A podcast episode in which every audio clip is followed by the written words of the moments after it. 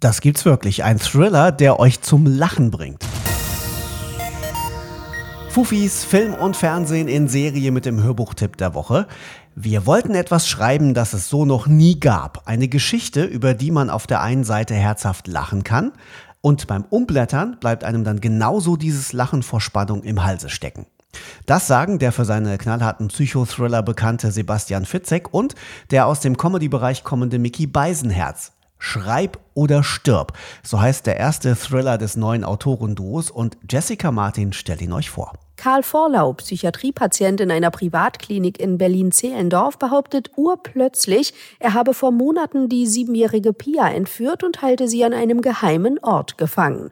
Wo will er in einem Buch verraten, für das der Literaturagent David Dollar ihm eine Million Euro Vorschuss zahlen soll? Wenn Sie auf meine Forderungen eingehen, wird das Buch die kleine Pia retten und Sie sind ein Held.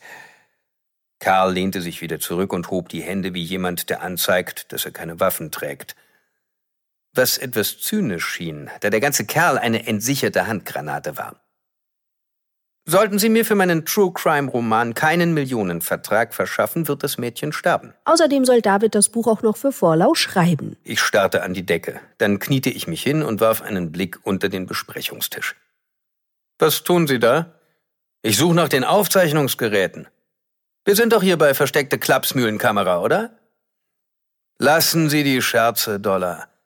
Sie werden mir einen Buchdeal verschaffen. Sie werden dafür sorgen, dass ich ganz oben auf der Bestsellerliste stehe. Als David später seiner schwangeren Verlobten von dem diabolischen Angebot erzählt, fällt die aus allen Wolken. Himmel, du denkst doch nicht ernsthaft darüber nach, oder?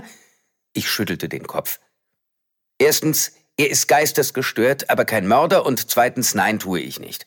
Mal ganz abgesehen davon, dass ich selbst zum Schreiben so viel Talent besaß wie eine Qualle zum Bügeln, machte ich grundsätzlich keine Geschäfte mit Verbrechern. Doch Vorlau lässt einfach nicht locker und geht David sogar übers Handy weiter auf den Keks. Bitte beantworten Sie mir die Frage, Herr Dollar. Werden Sie dafür sorgen, dass mein Buch zu meinen Bedingungen veröffentlicht wird?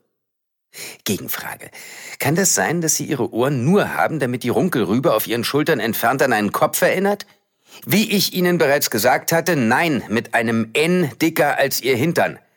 Das ist schade, sagte Karl. Sehr schade. Dann, etwa in dem Moment, in dem ich den Hammer bemerkte, legte er auf. Doch es war zu spät. Denn damit nimmt Davids Leben eine katastrophale Wende und läuft komplett aus dem Ruder.